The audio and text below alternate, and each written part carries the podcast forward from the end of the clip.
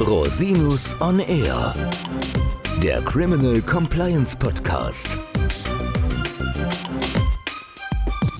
Herzlich willkommen zum Criminal Compliance Podcast. Schön, dass Sie wieder eingeschaltet haben. Mein Name ist Christian Rosinus und in unserem heutigen Podcast geht es um die aktuelle Entscheidung des Bundesgerichtshofs zum Thema Maskenaffäre. Der Bundesgerichtshof hat sich in seiner Entscheidung vom 5. Juli 2020 mit der Frage beschäftigt, wann der Straftatbestand der Bestechlichkeit und Bestechung von Mandatsträgern gemäß 108e StGB in Fällen der Beeinflussung des Abschlusses von Maskenkaufverträgen erfüllt ist. Hintergrund der Entscheidung waren drei Beschlüsse des Oberlandesgerichts München vom November 2021. Das OLG hat seinerzeit eine Strafbarkeit nach 108e StGB abgelehnt, weil die Beschuldigten nicht bei Warnung des Mandats gehandelt hätten. Gegen die Entscheidung des OLG hat die Generalstaatsanwaltschaft München weitere Beschwerde zum BGH eingelegt, der mit Beschluss vom 5. Juli 2022 entschieden hat.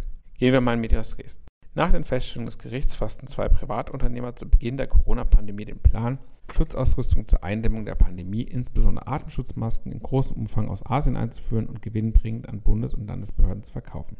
Dazu sei einer der Beschuldigten an zwei ihm persönlich bekannte Mandatsträger aus dem Bundestag und dem Bayerischen Landtag herangetreten. Ziel der vermeintlichen Absprache war es, dass sich die Abgeordneten mit ihrer Autorität und ihren Einfluss dafür einsetzen sollten, die Bundes- und Landesbehörden zum Abschluss von Kaufverträgen über die Atemschutzmasken mit dem Unternehmen der beschuldigten Privatunternehmer oder mit diesen kooperierenden Unternehmen zu bewegen. In der Presse ist umfassend über dieses Verfahren und die beteiligten Personen berichtet worden. Die Abgeordneten sollen sich mit diesem Plan einverstanden erklärt haben und bei den Behörden auf entsprechende Vertragsschlüsse hingewirkt haben. Dabei seien sie zum Beispiel im Schriftwechsel mit ihren jeweiligen Kürzeln als MdB, Mitglied des Bundestags, bzw. MdL, Mitglied des Landtags aufgetreten. Für die erfolgreich vermittelten Kaufverträge sollen die Abgeordneten abredegemäß ein Entgelt in Millionenhöhe erhalten haben. Im Jahr 2021 leitete die Generalstaatsanwaltschaft München Ermittlungsverfahren sowohl gegen die Privatunternehmer als auch gegen die Abgeordneten ein, unter anderem wegen des Vorwurfs der Bestechung bzw. Bestechlichkeit von Mandatsträgern.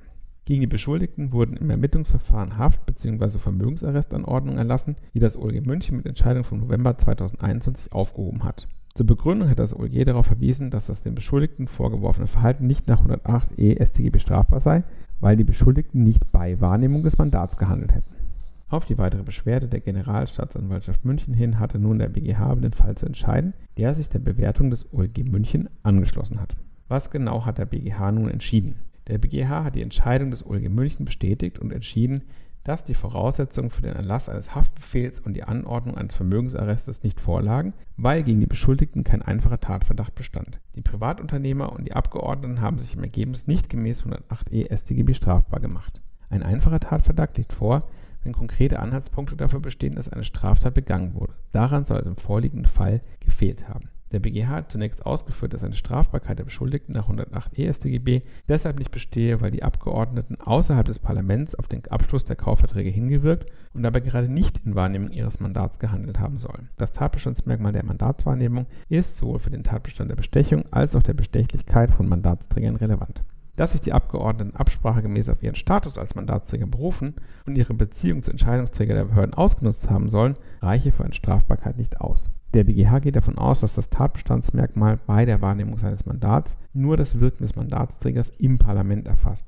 Geht es wie im vorliegenden Fall um eine außerparlamentarische Tätigkeit, ist die Schwelle zur Strafbarkeit folgerichtig nicht überschritten. Der Gesetzgeber habe bewusst davon abgesehen, rein außerparlamentarische Betätigungen des Mandatsträgers zu erfassen. Allein der Umstand, dass sich ein Abgeordneter bei außerparlamentarischen Betätigungen auf seinen Status beruft, um im Interesse eines Privatunternehmers Behördenentscheidungen zu beeinflussen, soll nach Ansicht des BGH nicht ausreichen. Gleichzeitig hat der BGH betont, dass es Sache des Gesetzgebers sei, eine vermeintliche Strafbarkeitslücke zu schließen und die Integrität und die Funktionsfähigkeit des repräsentativen Systems stärker zu schützen.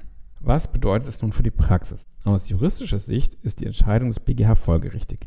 Rechtspolitisch kann man in Fällen einer solchen Kommerzialisierung des Mandats sicherlich über eine Strafbarkeitslücke diskutieren. Insbesondere vor dem Hintergrund der strengen Rechtsprechung, der die Amtsträger betrifft, stellt sich durchaus die Frage, ob hier nicht eine Erweiterung des Tatbestands erforderlich sein wird. Das wäre aber Aufgabe des Gesetzgebers, wie es auch der BGH gesehen hat. Und der Gesetzgeber besteht schließlich unter anderem auch aus dem Bundestag, dessen Mitglieder dann über eine Erweiterung eines die betreffenden Tatbestands entscheiden müssten. Ein Schelm, wer Böses dabei denkt. Es bestehen zudem bereits konkrete Vorhaben, die Straftatbestände in 108e zu erweitern, um auch Sachverhalte, wie sie der BGH hier zur Entscheidung vorliegen hatte, zu erfassen. Die Regierung hat im Koalitionsvertrag einen entsprechenden Gesetzesentwurf angekündigt.